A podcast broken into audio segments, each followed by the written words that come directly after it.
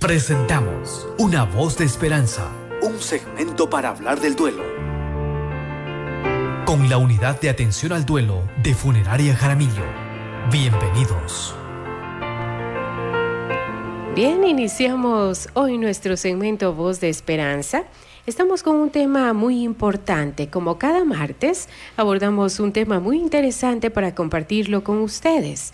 Hoy vamos a hablar sobre acompañar el duelo en la Navidad, tradiciones que sanan el alma. Y es que cada persona tiene una manera distinta de llevar el duelo, sin embargo, hay fechas como la Navidad que de pronto podrían complicar un poco el tema de avanzar con este duelo. A propósito de este tema, vamos a hablar hoy con la doctora Gabriela González, que está ya con nosotros. Muy buenos días. Muy buenos días, muchas gracias por este espacio que cada semana lo utilizamos como un medio de información, pero sobre todo también como un espacio, un puente de acompañamiento a aquellas personas que están atravesando por un proceso de duelo o que en algún momento lo ha, pasado o tiene un familiar o una amistad que por supuesto requiere ese apoyo y esa contención. Desde la unidad de atención al duelo de funeraria Jaramillo hemos traído el día de hoy un tema muy importante que se relaciona ya con las fechas que se acercan en este mes de diciembre. Y hace referencia a cómo nosotros podemos acompañar nuestro duelo en esta Navidad, entendiendo que hay tradiciones que también nos permiten conectar con nuestras emociones y con ello pues también darnos el permiso de sanar nuestra alma, sanar nuestro proceso y que mejor a través del recuerdo. Durante esta temporada navideña, nosotros vemos cómo cada familia ya se prepara para, para recibir a la Navidad para recibir la espiritualidad que conlleva pues la celebración eh, de esta época. Y vemos cómo de pronto eh, los hogares están llenos de luces, del arbolito, están llenos también de espacios de reuniones para poder planificar qué es lo que va a pasar la noche de Navidad, están listos para preparar el menú, de pronto vemos que mientras caminamos por las calles y escuchamos las canciones de los villancicos, entonces todo se convierte en una fiesta brillante, ¿no? Con melodías alegres, con espacios diversos y sobre todo que nos sumergimos en la alegría y la celebración.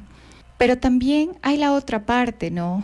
Que es importante que también nosotros sepamos y tengamos a conciencia, eh, porque es parte de la empatía que tenemos en el mundo. Es decir, que así como estamos experimentando esta fecha festiva, hay muchas personas que quizá también lo hacen eh, de diferentes formas, eh, algunos sin la compañía de sus familiares, otros en completa soledad y por supuesto otras familias que han perdido recientemente a un ser querido. Y por supuesto que están atravesando un camino desafiante por la pérdida, por el fallecimiento y de pronto esta Navidad evoca una mezcla de sentimientos y emociones que, se, que resultan ser desbordantes para, para la persona. Y es aquí en donde vienen nuestras sugerencias desde la unidad de atención al duelo para que las familias que han perdido a sus seres queridos, si bien es cierto, la palabra celebración en este mes puede tener un impacto muy fuerte y quizá no tiene razón de ser. Quizá no, eh, diciembre no es una fecha de celebración para quienes han perdido a sus seres queridos, pero sí puede ser una fecha de conmemoración, una fecha de homenaje, una fecha en donde se permita también vivir el recuerdo de sus seres queridos. Tenía una paciente en consulta que me decía, yo creo que esta Navidad no vamos a hacer absolutamente nada. Ya no está nuestro ser querido, todo, absolutamente todo se, elimina, ya todo se acaba, Y bueno, mientras conversábamos y le decía y a su ser querido cómo era para él la, Navidad. Bueno, y decía, a él le gustaba reunir a la familia, eh, si bien es cierto no había tantos lujos, pero ya desde el mismo hecho que decía comernos un, platito de comida hecho ahí mismo en la casa y que todos estemos juntos ya era bastante. Entonces ahí eh, venía este espacio de reflexión en donde ahí es donde está el legado de nuestros seres queridos, la verdadera esencia, en donde a través de su pérdida también nos permitimos recordarlos de la forma en cómo fueron, no de la forma en cómo murieron, sino de la forma como fueron, en donde, como vemos en este ejemplo, un ser querido que le gustaba compartir estos espacios, eh, más que la Navidad, la unión familiar. Entonces, ¿por qué eliminar estos espacios? ¿Por qué privarnos de vivir un espacio conmemorativo? Y a veces nos privamos porque no sabemos cómo hacerlo, qué hacer ese día, eh, cómo de pronto no faltar a su memoria, porque recuerdo una paciente que me decía, bueno, ¿cómo puedo festejar? Esta fecha si mi ser querido no está y todo el mundo me dice que sí, que hay que celebrar, que hay que celebrar, pero ¿cómo puedo celebrar si hay dolor en mi corazón? Entonces, ante estas preguntas es importante que nos permitamos conmemorar. ¿Cómo nosotros podemos conmemorar a nuestros seres queridos en fechas como estas que es la Navidad? Utilizando, por ejemplo, símbolos le sugiero que pueda reunirse con su familia y al reunirse con su familia empiece a planificar cómo será su, su noche de Navidad frente a la ausencia de su ser querido. Entonces pueden planificar a lo mejor ahí en el hogar, en la casa que hayan escogido para llevar a cabo esta cena, puedan preparar un espacio significativo, un altar de vida en donde esté la fotito de su ser querido y en esta fotito de su ser querido puedan haber flores, que todas las familias lleven flores y que todas las familias lleven velitas para que al momento pues de iniciar con la programación de la cena puedan hacer uso de las mismas. Entonces, anticiparse y planificar hace que eh, esta sensación de, de temor, de miedo, de frustración, de dolor se pueda atenuar. Y es importante que nos permitamos ritualizar esos momentos. Entonces esta tradición de poder encender una velita durante la Navidad toma un significado muy especial porque estamos dedicándole aquella luz a nuestros seres queridos que no están. Y por supuesto, eh, permitirnos un momento para reflexionar, para recordar. Ahora, ¿Qué es lo que hemos notado en las familias? Que a veces eh, las familias quieren privarse tanto de sentir que dicen, bueno, es que voy a llorar esa noche. Por supuesto, es inevitable que llore, ha perdido a su ser querido y es su primer año, su primera Navidad sin él y sin ella. Eh, entonces es natural que hayan lágrimas, es natural que le pueda extrañar, es natural que pueda sentir la añoranza y la presencia física de su ser amado. Y en esos momentos es importante permitirse ante esas expresiones emocionales y de sentimientos acompañarle con acciones o rituales de homenaje. Una de ellas es encender una velita en honor a nuestros seres queridos. Entonces, cuando inicia la programación con la familia, por supuesto, se dan las palabras de bienvenida y permítanse como familia también recordar, decir cómo la, el año anterior pasaron la Navidad con su ser querido, enciendan la velita, dejen que la gente llore, que sus familiares lloren, abrácelos, vean las fotitos. Si desea, puede luego conectar con la parte espiritual, puede hacer una oración, una meditación, una afirmación o palabras de agradecimiento y finalmente coloca esas velitas justo al lado de la fotografía de su ser querido. Y ya que la coloca, por supuesto, se permite eh, recordar que la presencia física de su ser amado fue y ha sido importante y que ahora también frente a su ausencia se permite compartir con la familia siguiendo ese legado de amor, de unión, de agradecimiento de fortaleza, entendiendo que fortaleza no es la ausencia de las lágrimas, sino el permitirse sentir, expresar y estar compartiendo ese dolor. Entonces vamos viendo que encender una luz en memoria de nuestros seres queridos puede ser un espacio de ritualización y de homenaje en la noche de Navidad si es que recientemente han perdido un ser querido. En este punto tenemos ya una inquietud también. Nos dicen, hay personas que están tomando medicamentos para ansiedad en estas fechas. ¿Esto es recomendable? Antes de responder esta inquietud, vamos a una brevísima pausa y enseguida regresamos. Continuamos en nuestro segmento Voz de Esperanza. Hoy estamos hablando de cómo llevar el duelo, precisamente cuando ya se acerca esta época de celebración en la Navidad. La doctora Gabriela González nos hablaba ya de algunas maneras de conmemorar a nuestro ser querido en estas fechas de Navidad. A propósito, también nuestros amigos nos habían enviado una inquietud.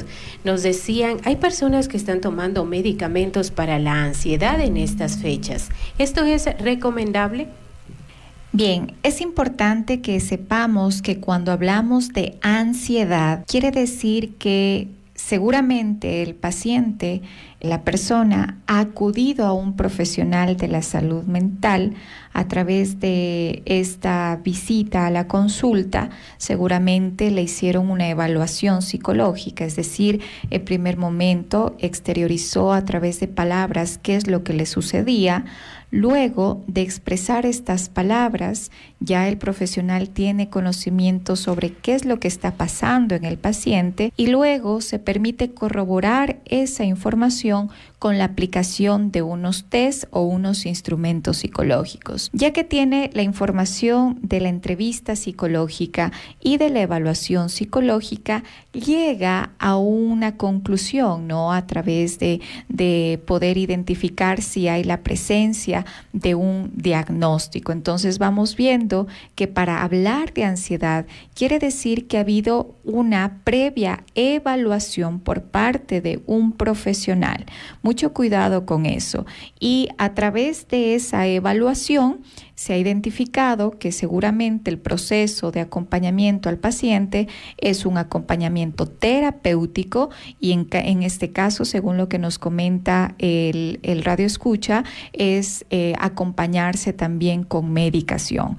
La medicación, la única persona que puede prescribirlo es el psiquiatra, jamás el psicólogo. He escuchado que ah, eh, puede existir sugerencias de que tome esta pastilla para dormir, para descansar, para los nervios, es natural. Jamás el psicólogo puede prescribir medicamentos al paciente jamás. Pero ¿quién sí lo puede hacer? El psiquiatra, el médico, por supuesto, previa una evaluación, ¿sí? Entonces, es como eh, si nosotros fuéramos al doctor y al doctor le dijéramos, doctor, me, me duele la cabeza, me duelen los brazos, me duele el cuerpo, y de inmediato le dice, tome esta pastilla. No, ¿qué es lo que hace el médico? Le pregunta, ay, ¿desde cuándo? Ah, ¿y cómo son estos dolores? Y analiza si es importante hacer una evaluación también a través de exámenes. Y luego, ya de un análisis, toma la decisión de brindar una receta médica. Entonces, vamos viendo que con la misma responsabilidad hay que acompañar también el proceso terapéutico. Entonces, en este sentido, la medicación, si el profesional ha hecho una evaluación y cree conveniente de que el paciente necesite acompañarse de medicación, pues tiene que consumir la medicación y hacerlo de acuerdo a las indicaciones del, profesional. Pero si no ha habido una evaluación psicológica, si es que no ha habido un acompañamiento terapéutico, si de pronto de un momento al otro se tomó la decisión de por mi cuenta tomar medicación, pues eso no es sugerible. Es importante siempre acudir a un, a un profesional para que le pueda orientar acerca del tema. Hay palabras eh, que utilizamos comúnmente ahora en nuestra sociedad y es, tengo ansiedad, tengo depresión, tengo esto y nos, y nos catalogamos y nos ponemos diagnósticos que quizá no reconocemos cuál es la magnitud de los mismos. Es como decir, eh, bueno, eh, me duele, me duele tal parte de mi cuerpo, entonces tengo cáncer. Entonces, eh, no podemos llegar a esos diagnósticos sin previo acompañamiento de un profesional. Entonces, en ese sentido, esa sí es importante la sugerencia que lo tome a consideración. Siempre acompañarlo de un profesional.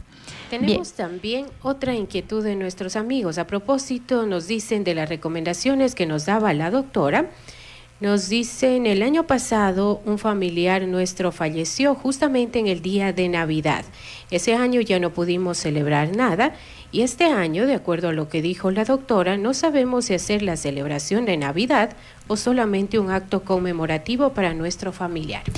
Pueden hacer un acto conmemorativo, por ejemplo, eh, si todos los años se reunían para compartir la cena, mantengan la cena. Si todos los años construían un arbolito, construyan el arbolito. Pero háganlo ya desde el homenaje, desde la conmemoración. Por ejemplo, eh, ya hemos hablado sobre, hace un momento, sobre encender una luz en memoria de nuestros seres queridos, pero también tenemos el poder crear adornos conmemorativos. Por ejemplo, transformar la decoración del árbol de Navidad como un acto conmovedor de amor y de recuerdo. Por ejemplo, pueden comprar estos bombillos transparentes, colocar las fotos de su ser querido, las fotos familiares, las fotos de todos los integrantes de la familia.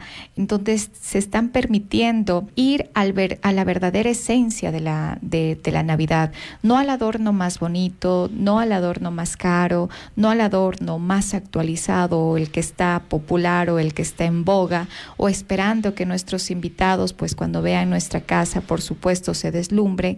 Esa no es la esencia de la Navidad. Esa es parte del proceso, pero la esencia de la Navidad hace referencia a la unión, al recuerdo, al permitirnos estar acompañados en una fecha tan importante que espiritual, que eh, por supuesto para quienes son y eh, somos pues creyentes tiene un sentido, pero para quienes no son creyentes también tiene un significado y es también eh, la parte de la unión, del acompañamiento y demás. Entonces, en ese sentido, Claro que sugiero que puedan mantener esta tradición familiar, solo que eh, para acompañar su dolor eh, modificando estas actividades que normalmente realizan. Por ejemplo, cada adorno puede contar con una historia, es decir, que en esa noche pueden ustedes colocar cada bombillo de Navidad ahí en el, en el árbol, eh, compartiendo una fotito y diciendo qué significa o qué recuerdo evoca de su ser querido. Entonces, es un testimonio tangible de la vida y el amor compartido con nuestro ser querido. Entonces es importante sí que lo hagan en familia, que lo hagan planificando, que lo hagan analizando cuál es la mejor forma también para poder sobrellevar estas fechas desafiantes. Hay, otra, hay otras actividades y tradiciones en Navidad y es que normalmente nosotros tendemos no esta Navidad comer el pavito, comer el pollito, pero ¿qué pasa cuando hemos perdido un ser querido? En esta en esta noche de Navidad lo que podemos hacer es, por ejemplo, cocinar la receta heredada de nuestro ser querido fallecido o quizá eh, permitirnos eh, degustar de una comida que era la favorita de nuestro ser querido como un espacio también de homenaje y sobre todo saber que eh, aunque físicamente no está, estos pequeños detalles, estos grandes detalles que son importantes, se vuelven eh, parte del día a día y son la verdadera herencia que nos dejan nuestros seres queridos, lo que ellos hacían, lo que a ellos les gustaba, lo que ellos compartían, tomémoslo como un legado también para incluirlo en nuestras tradiciones familiares y verlo como un espacio también de unión. Hay otra actividad muy bonita también que es poder escribir cartas, cartas... Em, orientadas al agradecimiento a nuestros seres queridos, en donde en esa noche eh, de Navidad eh, se pueden permitir comprar estos globitos eh, de papel, en donde se enciende una como velita que hay en estos globitos de, de papel, se les enciende el fueguito y se van como que en dirección simbólicamente hacia el cielo. Entonces, en estos globitos de papel pueden escribir palabras de agradecimiento a su ser querido, de amor a su ser querido, y luego en familia se permiten de igual forma eh, compartir este espacio tan significativo. Entonces vamos viendo de que podemos conmemorar esta fecha tan importante, podemos cantar de igual forma los villancicos, podemos cantar las canciones que nuestros seres queridos eh, también compartían eh, y conectaban. Obviamente ahora eh, quizá es desafiante para ciertas familias escuchar la palabra celebración, puede chocar, ¿no? Pero tampoco se limite y tampoco se prive de, aún en estas fechas, permitirse sentir, permitirse expresar y conmemorar. Sugerencia, si su familia todo el tiempo ha vivido esta época en unión, en tradición, en actividades, no se limite este año. Netamente lo que puede hacer es modificar la forma en cómo ven la Navidad, en este caso a través del recuerdo de su ser querido. Y por supuesto, eh, en la siguiente semana, pues ya les vamos a hablar sobre una actividad que vamos a hacer en nuestro grupo de apoyo que está orientada a la silla vacía, eh, cómo prepararnos para esa noche, cómo prepararnos para esa ausencia física y por supuesto también así como nos preparamos para la ausencia, darnos permiso y darnos la oportunidad también de conectar con la vida. Hay una frase maravillosa que dice una tanatóloga de México, eh, Gaby Pérez, y ella dice, no hay que morir con nuestros muertos. Eso es importante que nosotros recordemos, no debemos morir con nuestros muertos, porque físicamente su cuerpo es inerte, pero espiritualmente ellos han trascendido, hay una parte de ellos que se queda en cada uno de nosotros y en nuestro entorno y que es importante que lo podamos reubicar de una manera sana y una manera conmemorativa. Entonces, en ese sentido, ¿de qué forma lo podemos hacer? Continuando con nuestra vida, dándonos el permiso de sanar y llegado el momento cuando estemos listos, seguir transformando ese dolor en amor.